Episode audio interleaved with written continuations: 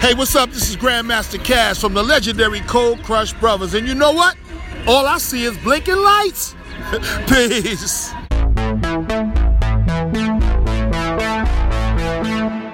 Hi, ich bin Daniel und ihr hört Blinken Lights. Bei Blinken Lights geht es um Musik. Und mir geht es um die Menschen, Kulturen und die kreativen Bewegungen dahinter. Ich möchte Musik, Genres, Subkulturen oder nur Elemente davon entdecken, hören, mehr darüber erfahren und sichtbar machen. Wenn euch der Podcast gefällt und ihr die Möglichkeit habt, freue ich mich, wenn ihr die Arbeit, die Produktion und die Kosten unterstützt. Mit einer Mitgliedschaft bei Steady oder einem Beitrag über PayPal. Die Links zur Unterstützung findet ihr in der Beschreibung der Folge, auf den Social Media Kanälen und auf www.alliseesblinkenlights.de. Falls das gerade nicht möglich sein sollte, freue ich mich auch, wenn ihr den Podcast auf Social Media teilt, Freunden empfehlt und eine Bewertung bei Spotify oder Apple Podcasts hinterlasst. Und jetzt wünsche ich euch viel Spaß mit der Folge.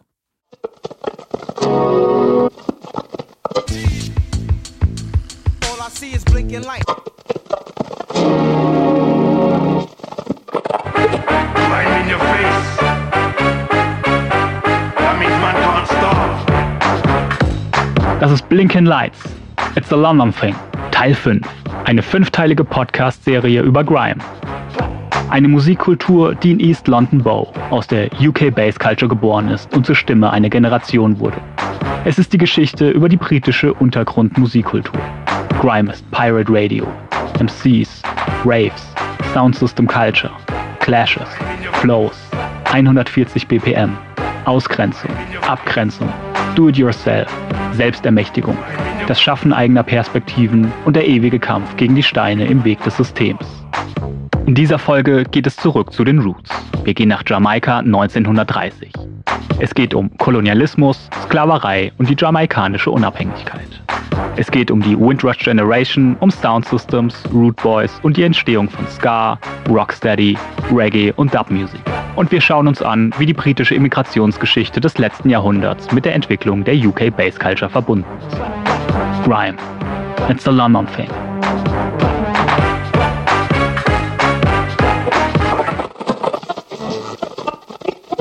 Kapitel 12 Jamaican Roots In den letzten vier Folgen haben wir uns die UK Bass Culture, die Entstehung von Grime und die ersten Jahre der Musik genauer angeschaut. Dabei habe ich immer wieder erwähnt, dass verschiedene Dinge auf die Sound System Culture, die Dubplate Culture oder auf die jamaikanische Musikgeschichte zurückgehen und teilweise eng mit der britischen Politik und Immigrationsgeschichte verknüpft sind. In beiden Ländern waren die Menschen immer wieder mit Unterdrückung, Rassismus, Gewalt und Ausgrenzung konfrontiert. Strukturen und Prägungen, die teilweise bis heute spürbar sind. Ein Weg raus aus diesen Strukturen oder einfach nur ein Umgang damit waren Musik und Musikkultur. Und auch diese Eigenheiten sind zum Teil bis heute lebendig. Sound Systems, Pirate Radio, Patois Flow, Reloads. Und genau darum ist es wichtig und interessant, in die Vergangenheit zu schauen.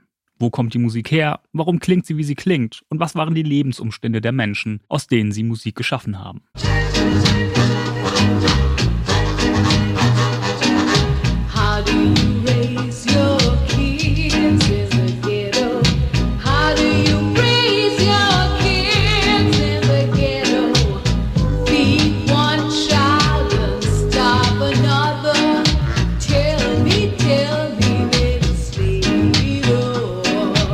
Diese Geschichte und um die musikalischen Entwicklungen wird es nun gehen.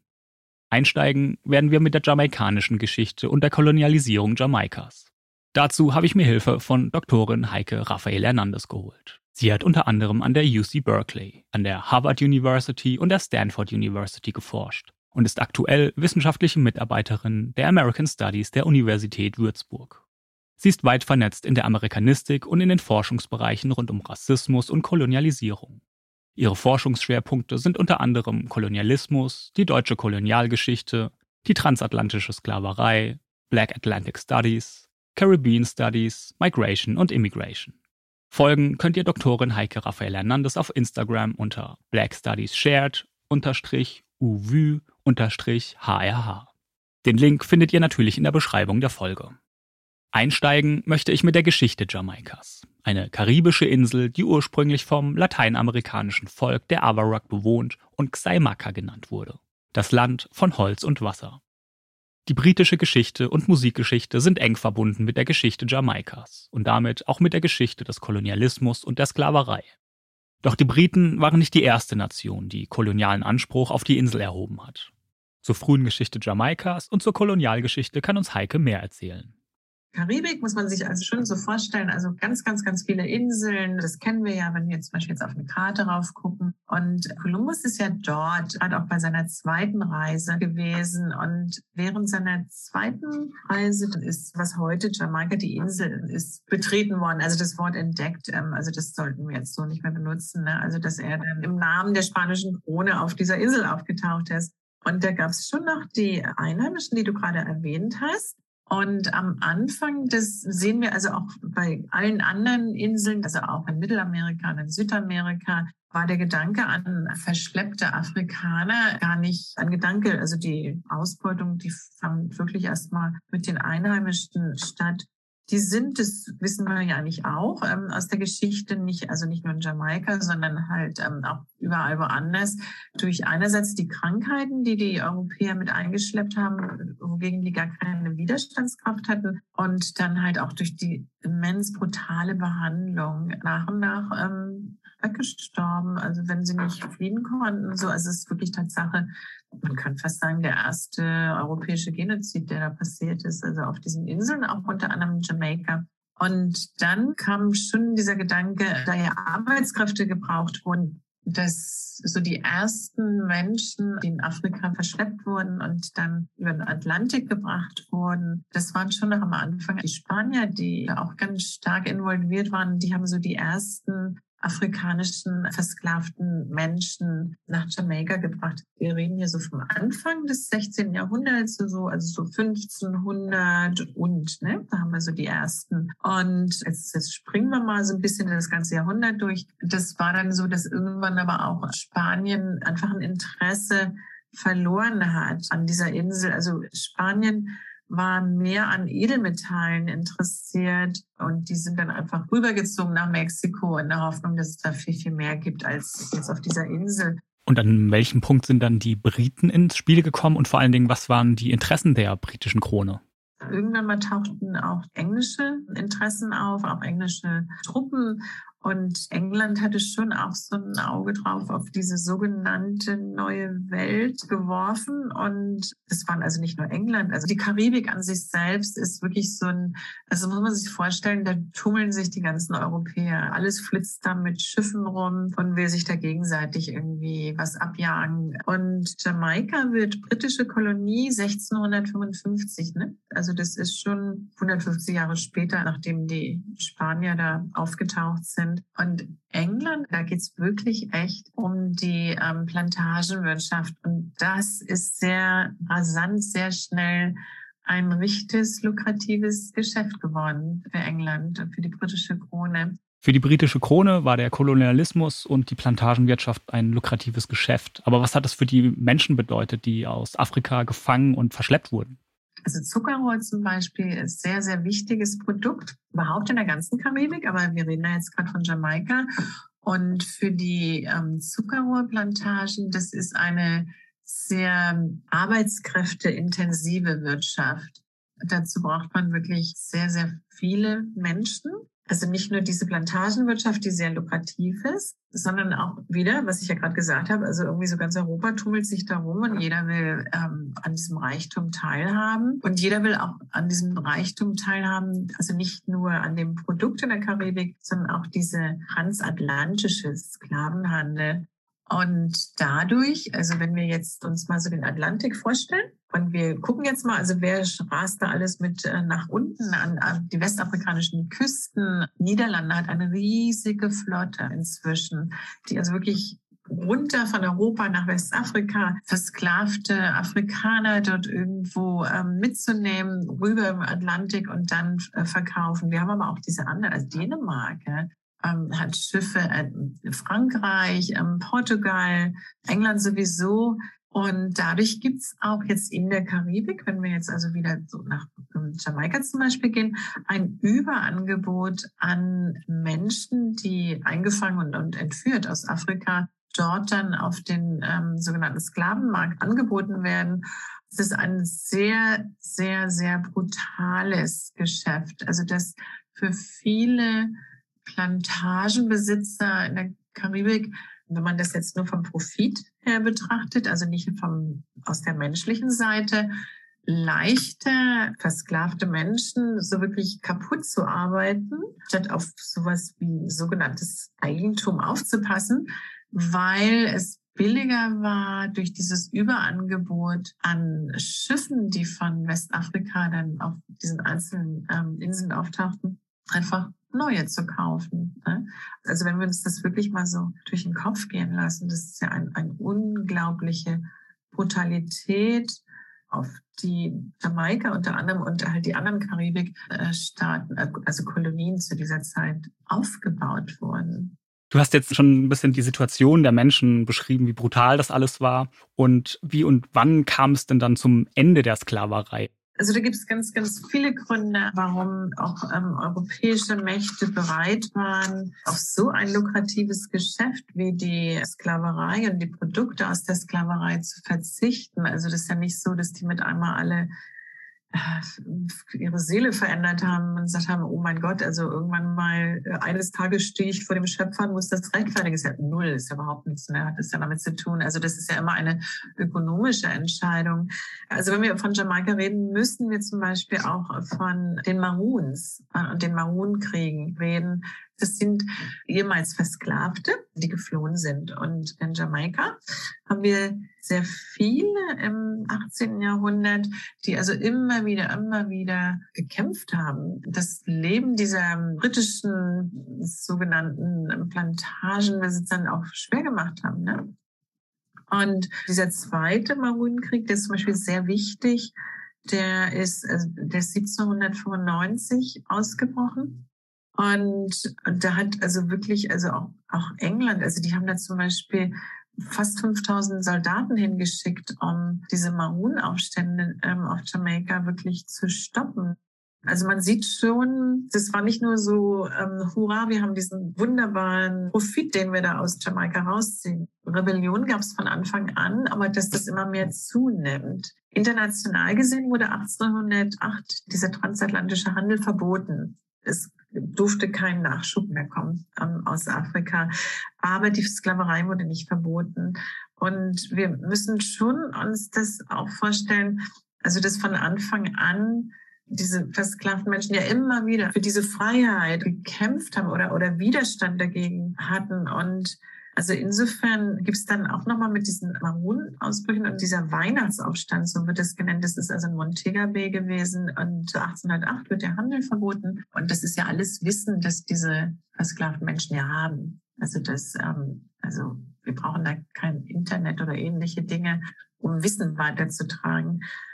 Und das war dann irgendwann so, dass England, also 1833, dann dieses Slavery Abolition Act verkündet hat. Also das heißt 1833, dass in Jamaika die Sklaverei offiziell ähm, abgeschafft wurde, also auch verboten wurde oder einfach nicht mehr gesetzlich da war.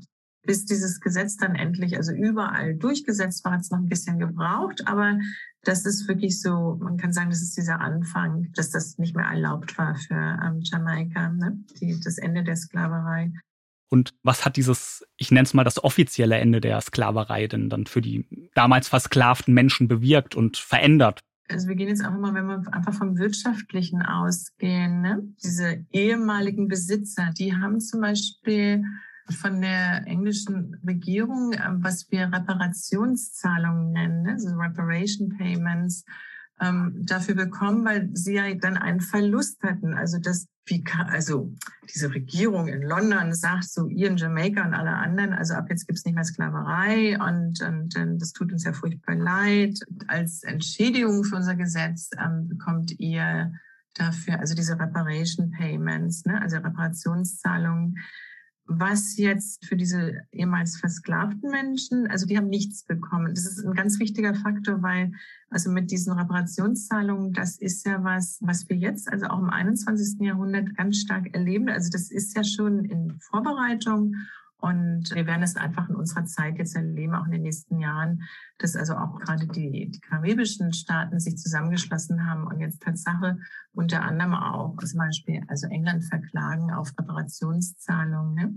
Reparationszahlung ist ganz wichtig zu verstehen in Jamaika. Also die ehemaligen Besitzer haben diese bekommen als Ausgleich für dieses Gesetz, das sie ja nun leider arm macht.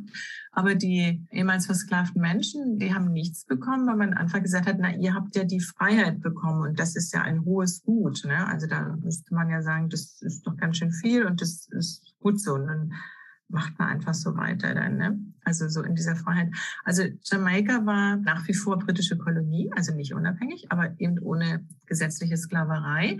Aber wir müssen uns das einfach so vorstellen. Also es gibt da wirklich eine riesige Zahl an ehemals versklavten Menschen, die jetzt in extremer Armut sind. Und alles, was sie bekommen, ist, ihr seid frei. Und dass diese Armut von britischer Seite, also von diesem sogenannten Mutterland, dass da nichts getan wurde. Also dass man wirklich diese Armut, ähm, so nun müssen wir mal gucken, wie er weiterkommt. Ne? Und wenn man einfach sagt, so jetzt könnt ihr anfangen, hier ist Tag null, aber wir geben euch nichts dafür und guckt einfach mal, wie er das schafft. Ne? Das ist, da gibt es ja gar, nicht, gar nicht Möglichkeiten zu sagen, also wir müssen jetzt mal aus dieser irgendwas aufbauen, ne? damit also irgendwie auch Wohlstand für diese Menschen wächst. Und das ist nicht passiert in Jamaika, dass diese wirtschaftlichen Auswirkungen, die haben wir heute auch noch, auch in den anderen Kolonien. Ne? Fassen wir also noch einmal zusammen. Menschen wurden in ihrer afrikanischen Heimat überfallen, gefangen und über den Atlantik verschleppt. Sie wurden als Sklaven verkauft, um für die britische Krone auf Zuckerrohrplantagen zu arbeiten. Zum Ende der Sklaverei wurden diese Menschen dann ohne jegliche Entschädigung sich selbst überlassen. Rassismus, Traumata, Armut waren die Grundlage für das Leben der Menschen. Daraus entwickelte sich beispielsweise die Rastafari-Religion. Die Botschaft und vor allem die Sprache und Ausdruck der Rastafari sind tief in der jamaikanischen Kultur verwurzelt. The Downpressing beschreibt das Gefühl der Menschen, die von den Traumata der Sklaverei und dem Leben in Armut geprägt sind. Die Rastafari-Religion ist auch mit der jamaikanischen Musik, besonders Reggae, verbunden, auch wenn beides nicht explizit zusammengehört. Denn parallel zum Entstehen der Rastafari hat sich auch eine eigene jamaikanische Musikkultur entwickelt. I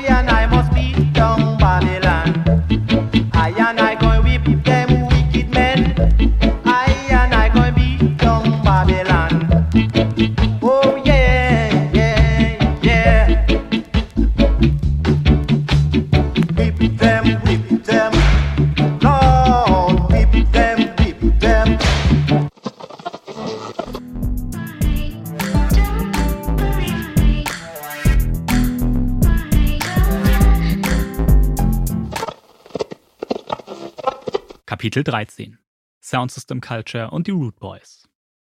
Parallel zu den politischen und gesellschaftlichen Entwicklungen auf Jamaika haben sich auch die Kultur und Musikkultur entwickelt. Angefangen bei Mento-Musik. Eine jamaikanische Volksmusik, die Ende der 1930er immer beliebter wurde. Mento basiert auf dem afrikanischen Buro-Rhythmus.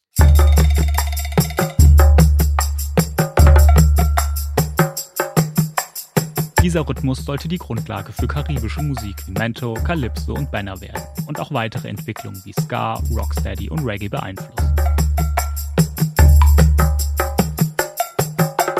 Außerdem entstand mit der Mento-Musik auch die Grundlage für die Soundsystem-Kultur. Musiker zogen von Ort zu Ort und spielten Musik auf öffentlichen Plätzen. Die Texte, die in Sprechgesang und Reim wichtiger Teil der Musik waren, dienten zur Unterhaltung und zur Verbreitung von Neuigkeiten. Oft ging es um Armut und andere gesellschaftliche Probleme. In den 1940ern entstanden in den Dörfern und Städten bald Dancehalls, große leere Plätze oder Hallen, die Platz zum Tanzen boten. Die Musiker und Bands, die über die ganze Insel zogen, traten hier regelmäßig auf. Zeitgleich wurden Radios und Schallplattenspieler immer beliebter, aber viele Menschen konnten sich die teuren Geräte nicht leisten. So fingen einige an, mit ihren Anlagen von Dorf zu Dorf, von Dancehall zu Dancehall zu ziehen, um den Menschen Platten und Radio vorzuspielen. Hauptsächlich RB und Blues aus den USA, aber auch Mento-Musik wurde auf Platten gepresst. Come, Miss a tally man, come tally me banana. Did I light a me one go home? Come fix your catamatic, if you can take bunch banana. Did I light a me one go home? Six hand, seven hand, eight hand bunch. Did I light a me one go home? Ab 1948 warb England in den von den Briten kolonialisierten Ländern um Arbeitskräfte, um das Land nach dem Weltkrieg wieder aufzubauen. Viele Menschen gingen in der Hoffnung auf ein besseres Leben. Das sorgte dafür, dass sich viele Mento-Bands trennen mussten. Und durch das Wegbrechen der Mento-Bands wurden die Soundmen in den 1950ern immer beliebter. Soundman nannte man die Menschen, die mit ihren Anlagen durchs Land zogen. Außerdem verdienten sie Geld mit dem Vorspielen der Musik und das investierten sie wiederum. Sie kauften mehr und besseres Equipment und größere Anlagen, die langsam zu Soundsystems wuchsen. Auffällig war vor allem die Menge der Lautsprecher. Die wurde immer mehr und immer größer, sodass sie sich bald zu Türmen und ganzen Mauern stapelten. Denn die jamaikanische Musik wie auch die Musik der britischen Bass Culture waren geprägt von den rhythmischen Basslines, die über die Lautsprecher nicht nur hörbar, sondern spürbar wurden.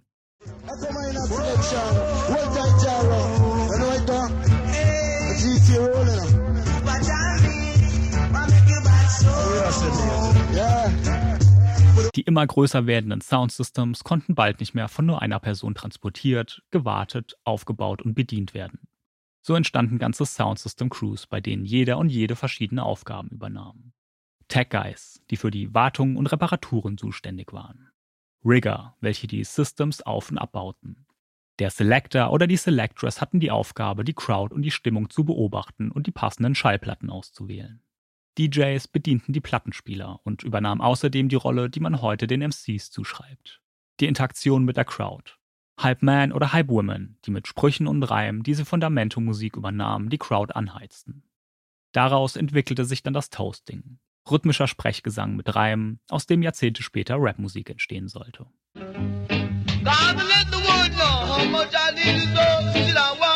God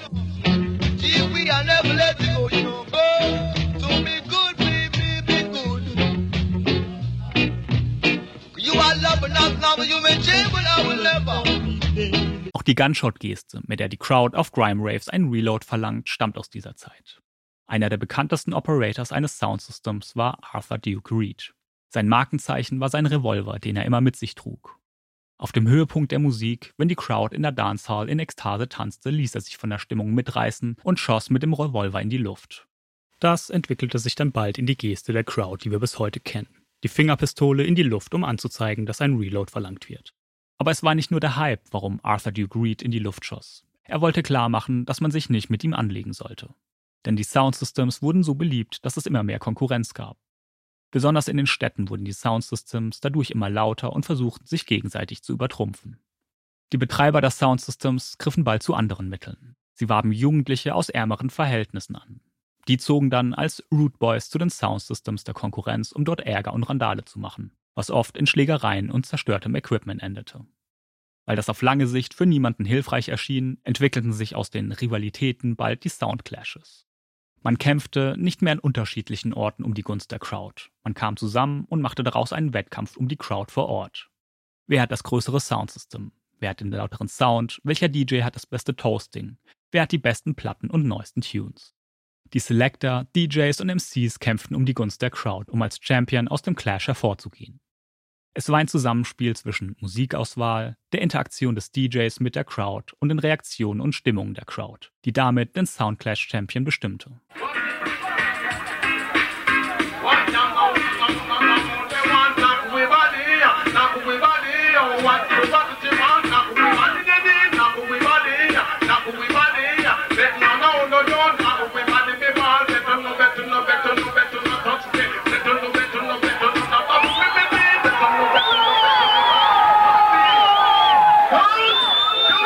Durch die Soundsystems entwickelte sich schnell eine eigene Musikindustrie auf Jamaika. Die Soundsystems wollten sich auf den Clashes mit exklusiven Songs und Platten hervortun. Und so entwickelte sich die Dubplate Culture. Das Schneiden von Songs auf 7 Inches als Unikat. Die Platten wurden meist noch am selben Abend auf den Soundclashes gespielt. Die Parallelen zu DJs, MCs, Soundclashes, Rap Battles, Grime Raves, Reload sind schwer zu übersehen. Doch bis diese Entwicklung in England, den USA und dem Rest der Welt ankam, vergingen noch einige Jahrzehnte. Einen wichtigen Schritt für diese Entwicklung und Verbreitung hat 1948 die sogenannte Windrush Generation gemacht.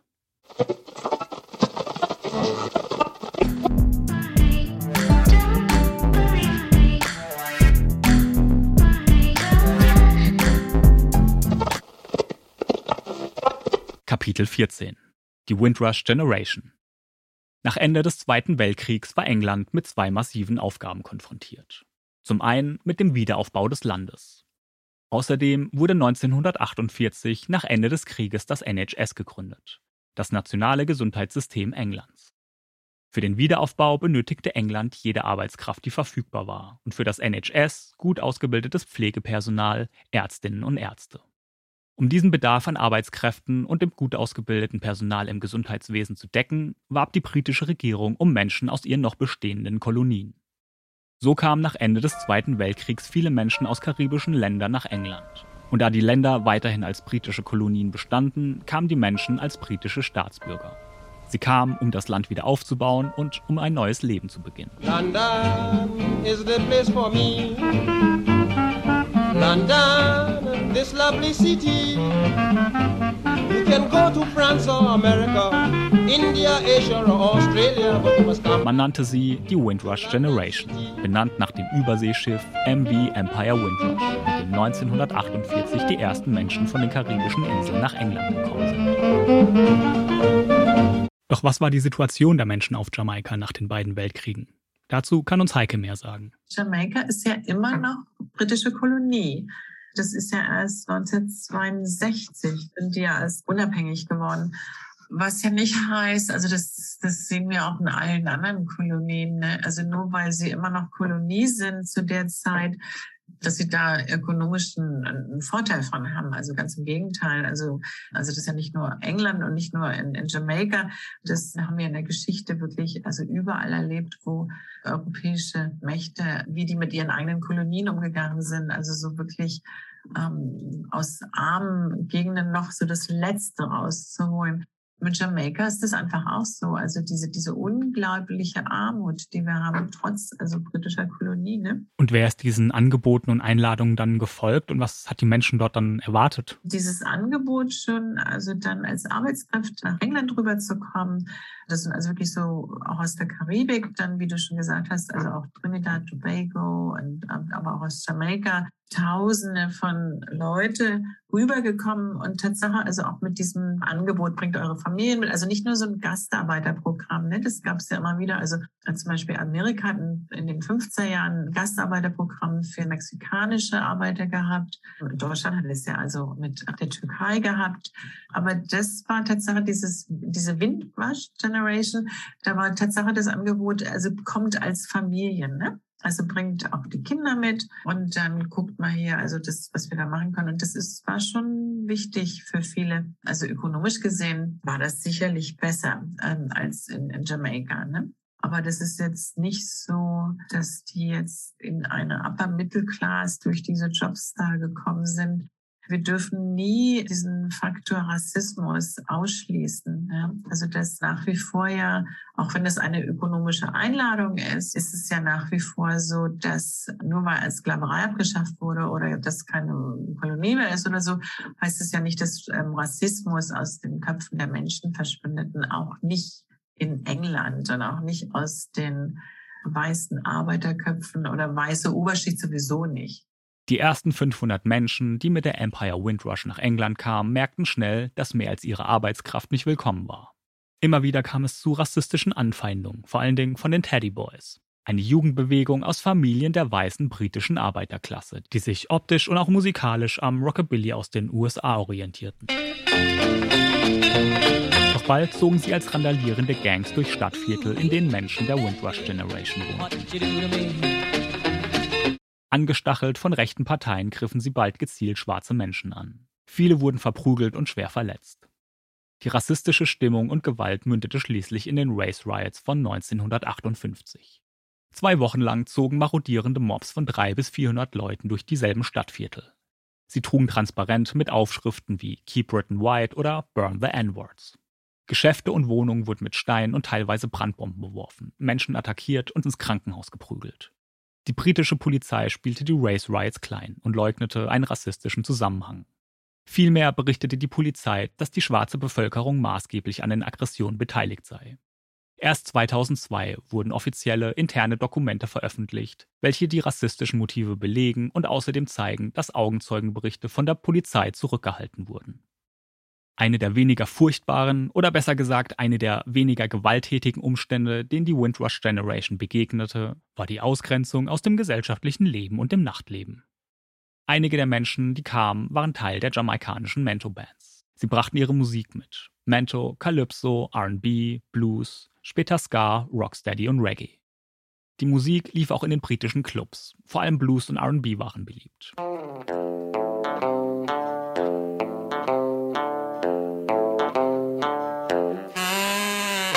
Während drinnen die Musik lief, wurden schwarze Menschen am Eingang der Diskotheken konsequent abgewiesen. Das trieb die Menschen dazu, Wege außerhalb des Systems, außerhalb der britischen Gesellschaft zu finden. Einer dieser Menschen war Duke Wynn.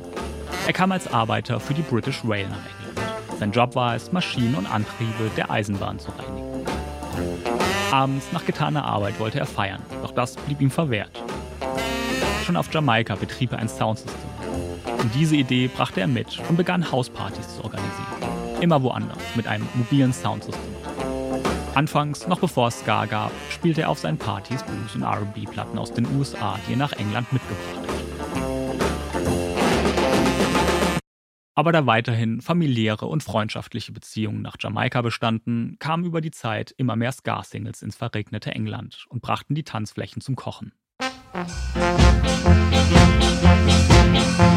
Eastern Standard Time von Don Drummond war der erste Ska-Song, den Duke Wynn auf seinem Soundsystem in England spielte. Irgendwo in einer bebenden Arbeiterwohnung mitten in London, in der Menschen dicht gedrängt und in stickiger Atmosphäre zum Rhythmus der Gitarren tanzen.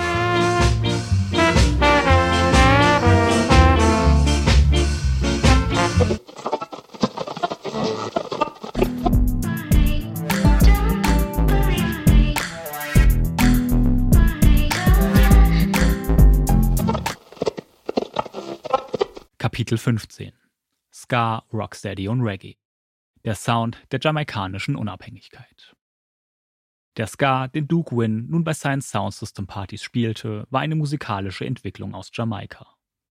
Ska ist ein lautmalerischer Begriff, der das rhythmische Ska, Ska, Ska der Gitarre beschreibt, die fester Bestandteil dieser jamaikanischen Musik ist. Ska ist eine Mischung aus dem Rhythmus der traditionellen Mento-Musik und den Basslines des afroamerikanischen Blues und R&B. Entstanden ist Ska 1962, das Jahr der jamaikanischen Unabhängigkeit von Großbritannien. Jamaika war keine britische Kolonie mehr und die Musik galt als Zeichen für den Stolz und die eigene Identität der Menschen des jungen, unabhängigen Jamaika. Musik, aus der nur wenige Jahre später Reggae-Musik erwachsen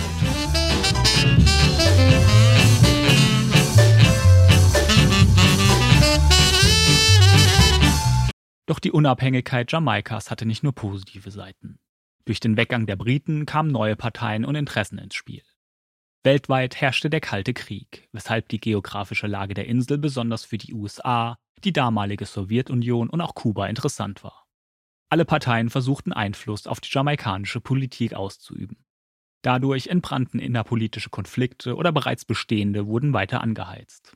In der Zwischenzeit haben sich die Root Boys, die bei den Soundsystems keine Jobs mehr fanden, zu einer eigenen Subkultur weiterentwickelt. Irgendwo zwischen schicken Anzügen, schmalen Krawatten und Bandenstreitigkeiten. Die politischen Parteien bezahlten Gruppen von Root Boys und versorgten sie mit Waffen. Die politischen Konflikte wurden dadurch immer häufiger in Straßenschlachten ausgetragen. Vor allem die normale Bevölkerung litt unter dieser Situation. Durch die Konflikte und Umstände im Land sind das beschwingte Gefühl der Unabhängigkeit und der Optimismus schnell verschwunden. Die Stimmung spiegelte sich auch in der Musik wider. Ska wurde immer langsamer und träger. Die Texte der Songs nahmen immer mehr Raum ein und handelten immer öfter von den Lebensumständen der Menschen. Um 1966 entstand aus dieser Entwicklung dann das Genre Rocksteady. I was born and raised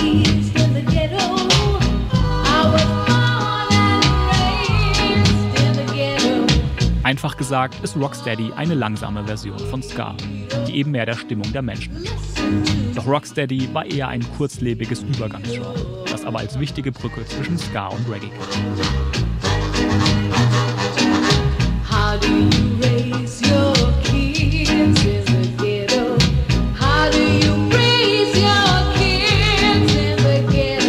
Denn auch Rocksteady wurde mit der Zeit immer langsamer, die Texte in der Musik immer zentraler und es ging um Themen der Rastafari, den Traumata sowie den Aus- und Nachwirkungen von Kolonialismus und Sklaverei. Aber auch um die aktuellen Themen wie Ganggewalt, politische Probleme und das Leben in den Stadtvierteln der jamaikanischen Hauptstadt Kingston, in denen Ende der 60er schließlich Reggae-Musik geboren wurde. Trenchtown ist eins der bekanntesten Viertel der Stadt, aus dem viele Künstler stammen, wie beispielsweise Elton Ellis, Peter Tosh oder Bob Marley.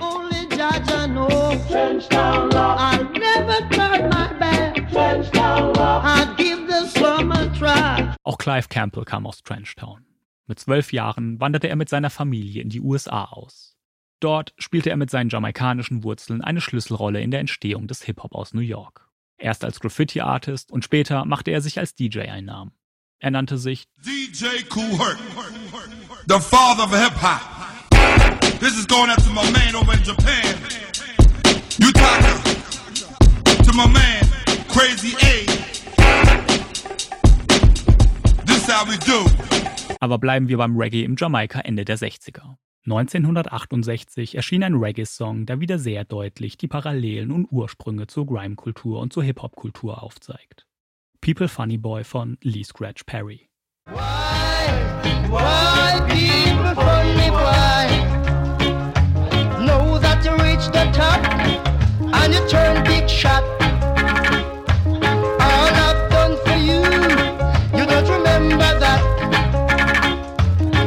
People Funny Boy war ein Diss-Track gegen seinen ehemaligen Labelchef Joe Gibbs, der wiederum mit dem Song People Grudgeful geantwortet hat. Grudgeful why? Der erste Record Battle. Allerdings nicht der erste und auch nicht der letzte Diss-Track, den Perry released hat.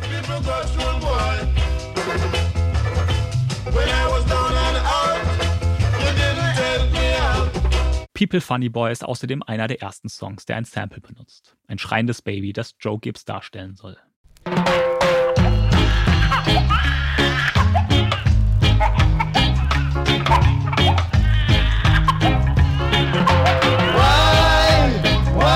Perry war außerdem selbst Plattenproduzent.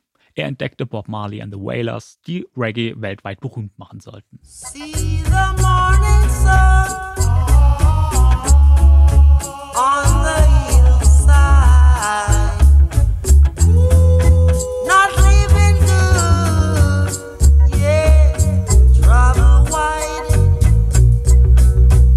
Soundsystems konnte man inzwischen auf der ganzen Insel finden und sie clashten regelmäßig aufeinander. Für die Clashes waren DJs immer auf der Suche nach den neuesten oder nach ungehörten Platten. Jedes Soundsystem wollte das Beste sein und die Crowd auf die eigene Seite ziehen, um den Clash als Champion zu verlassen. Auf der einen Seite wurden DJs und Soundsystems dadurch zu Influencern ihrer Zeit. Auf der anderen wuchs durch den Bedarf an neuer Musik, Studios und Bands langsam eine Musikindustrie heran. Auch Labels wurden gegründet. Eins davon war Treasure Island Records von Arthur Duke Reed. Das war der mit der Pistole in die Luft. Ruddy Redwood war Operator, Besitzer eines Soundsystems. Bei Treasure Island Records wollte er eine Dubplate für den Song On the Beach von The Paragons schneiden lassen.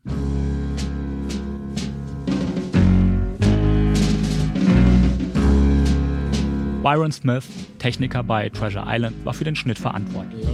Der hat aber den Vocal Track vergessen, sodass auf beiden Seiten der 7-Inch nur das Instrumental war. Beim nächsten Dance spielte Redwood das Instrumental und sein DJ Wassi hat darüber mit Toasting die Crowd angehalten. Der tanzenden Menge gefiel das offenbar sehr, denn die fing an, die Texte des Songs über das Instrumental selbst zu singen.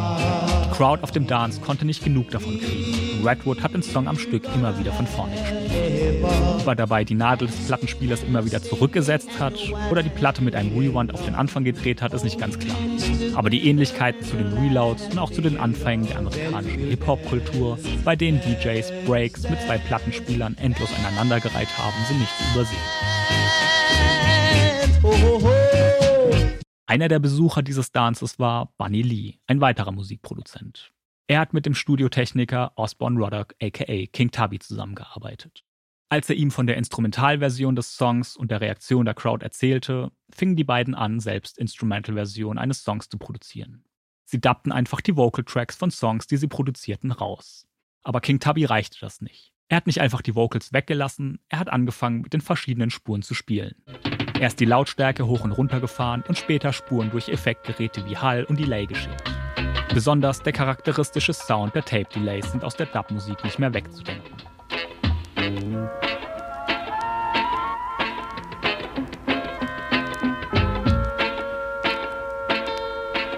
Bei den Produktionen von King Tubby sind nicht einfach nur Instrumentale entstanden, sondern eigene instrumentale Songs, die sie Versions nannten. Heute würde man wahrscheinlich einfach Remix sagen.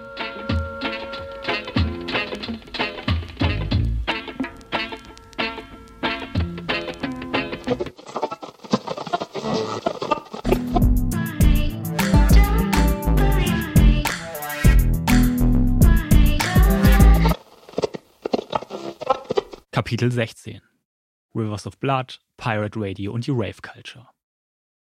Dub Music gab den DJs der Soundsystems auf ihren Dances Raum für Toasting, das immer wichtiger wurde, sich weiterentwickelt hat und fester Bestandteil der Soundclashes wurde. Die Urform von Rap, Hip-Hop-Blockpartys und Grime-Raves. Doch Toasting ist nicht die einzige Entwicklung, die Dub Music angestoßen hat. Auch Dub Poetry, also Lyrik über Dub-Versions, wurde eine beliebte Kunstform. In England wurde Dub Poetry beispielsweise von Linton Kwesi Johnson aufgegriffen. Besonders sein Album Dread Beaten Blood von 1978 und der Song Dread Inner England spielen eine wichtige Rolle. Der Song beginnt mit der Stimme eines Mannes, der zu einer Menschenmenge zu sprechen scheint. Die antwortet ihm im Sprechchor. Immer wieder hört man den Namen George Lindow. George Lindo, him is a working man. George Lindo, him is a family man. George Lindo. Auf der Rückseite des Plattencovers sieht man einen schwarzen Mann mit Megafon, der vor einem Polizeigebäude steht. Er spricht zu einer Menschenmenge. Zwei Polizisten hinter ihm schauen angestrengt zur Seite. Die Menschen protestieren gegen die Inhaftierung des schwarzen Briten George Lindow. 1978 wurde ihm von der britischen Polizei in Bradford ein Überfall unterstellt, den er nie begangen hat. Wegen der Falschaussagen eines Polizisten musste er unschuldig ins Gefängnis und wurde erst ein Jahr später mit einer Entschädigung von 25.000 Pfund freigelassen. George Lindow ruft der Chor im Intro des Songs immer wieder. Ein Schlagzeug unterbricht den Sprechchor und eine Gitarre greift den langsamen, typischen Reggae-Rhythmus auf.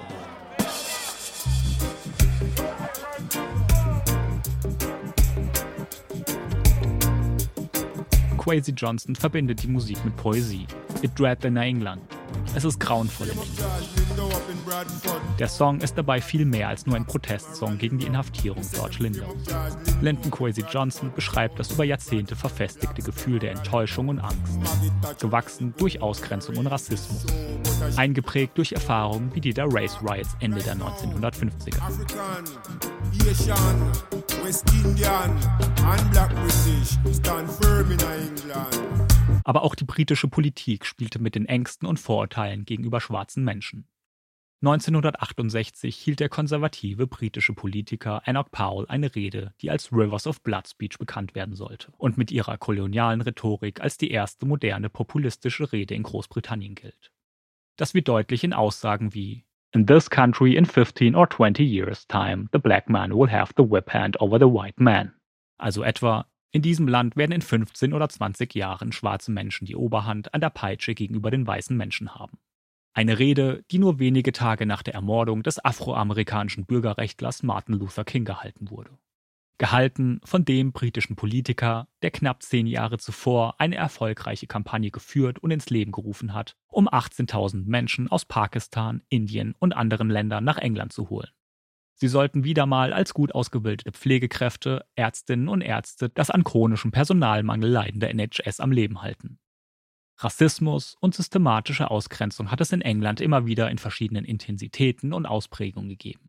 Von den Race Riots über das Ausschließen aus Diskotheken, über die Rivers of Blood Speech bis hin zu Form 696, über die ich schon in Folge 3 gesprochen habe.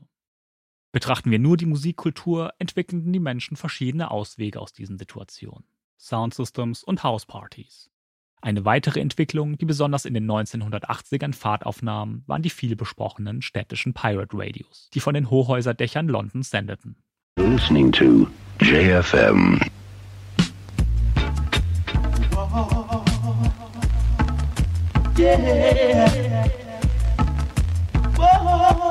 Wegen einer massiven Wirtschaftskrise herrschte in England eine hohe Arbeitslosigkeit, vor allem bei jungen Menschen. Die wollten aber etwas tun, nur ließ man sie nicht. So fingen sie an, mit selbstgebauter Elektronik Pirate Radio Shows auf freien Frequenzen zu senden. Sie entwickelten Moderation, Shows und spielten ihre Musik. Doch anstatt den Jugendlichen eine Perspektive zu bieten und legale Radiofrequenzen zu schaffen, setzte die Regierung von Margaret Thatcher erstmal auf Verbote und Verfolgung durch das DTI, das Department of Trade and Industry. Damit hat ein ewiges Katz-und-Maus-Spiel begonnen, das an der Situation an sich eigentlich nichts änderte. Denn die Elektronik ließ sich einfach umziehen und im Falle einer Beschlagnahmung einfach neu bauen. Damit sind die Sender dann regelmäßig von Wohnung zu Wohnung, von Rooftop zu Rooftop umgezogen.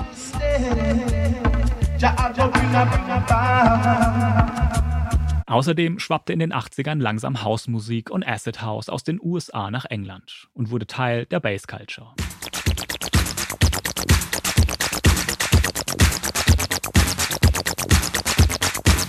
House und besonders Acid House mit dem Fokus auf die Basslines sahen sich wieder einmal einem Boykott gegenüber. Die BBC weigerte sich, diese neue Musik zu spielen. Das befeuerte aber lediglich eine neue Welle der Pirate Radios, die bis Anfang der 2000er anhielt und ein wichtiger Grundstein für die Entstehung von Grime ist. Aber auch in Clubs wollte man diese neue Musik nicht haben. Schon in den USA wurde die Musik oft nicht in Clubs, sondern auf geheimen, illegalen Partys in stillgelegten Industriehallen gespielt. Das war natürlich prädestiniert für die etablierten Soundsystems, die langsam mit der Rave-Culture verschmolzen. Das brachte die musikalischen Elemente, Eigenheiten und Rhythmen aus Jamaika mit elektronischer Musik zusammen. Soundsystem-Partys und Raves verbreiteten sich langsam über das ganze Land. Im Sommer 1988 mündete das im Second Summer of Love. Aber die illegalen Raves passten der britischen Regierung natürlich nicht, ähnlich wie schon die Pirate Radios. So wurde 1994 der Criminal Justice Act verabschiedet, der dazu diente, illegale Raves härter zu sanktionieren und die Polizei dazu berechtigte, Menschen auf den Raves ohne Haftbefehl festzunehmen und das Equipment der Soundsystems zu beschlagnahmen. Doch die Bewegung war nicht mehr aufzuhalten und sollte in den 90ern immer neue Genres hervorbringen. Acid House, Jungle, Drum and Bass, Bassline, UK Garage, Two-Step, Grime. Und damit sind wir wieder bei Folge 1 dieser Serie, bei der UK Bass Culture der 90er und bei der Entstehung von Grime. Kein britischer Hip-Hop, sondern ein Zusammentreffen, ein Clashen von Kulturen und Musikkulturen. Geprägt durch Ausgrenzung und Rassismus, aber auch von Selbstermächtigung, Do-it-yourself und dem Erschaffen eigener Räume und eigener Relevanz. My teacher told me I'm a sideman. I told her to remember me. Now they wanna email me asking if I can talk to the kids in assembly. Now man are selling out Wembley. Now man, the 21st century statistics say that I should be dead or in jail, but shit ain't the way that it's meant to be. Breaking the cycle, they wish I was trapped in the system. Six foot tall black guy like me, that would have been a rap in an instant. That's why I gotta speak my mind, I'ma say how it is and I never say sorry. Keep my mouth shut like Winston and Tracy, fam over my dead body.